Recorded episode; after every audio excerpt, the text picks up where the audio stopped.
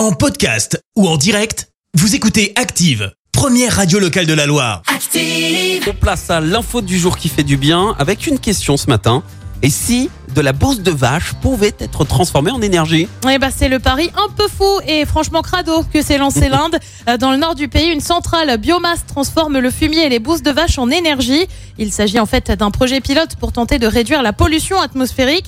Et oui, dans le pays, la bouse est utilisée comme combustible depuis un moment.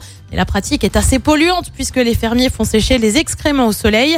Le gouvernement a donc décidé de récupérer le fumier moyennant finance. Euh, comptez 218 euros par camion de fumier. Ça représente le revenu mensuel moyen d'un foyer agricole en Inde.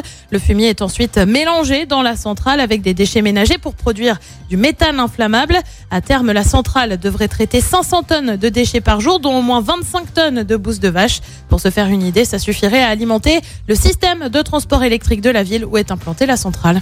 Merci, vous avez écouté Active Radio, la première radio locale de la Loire. Active.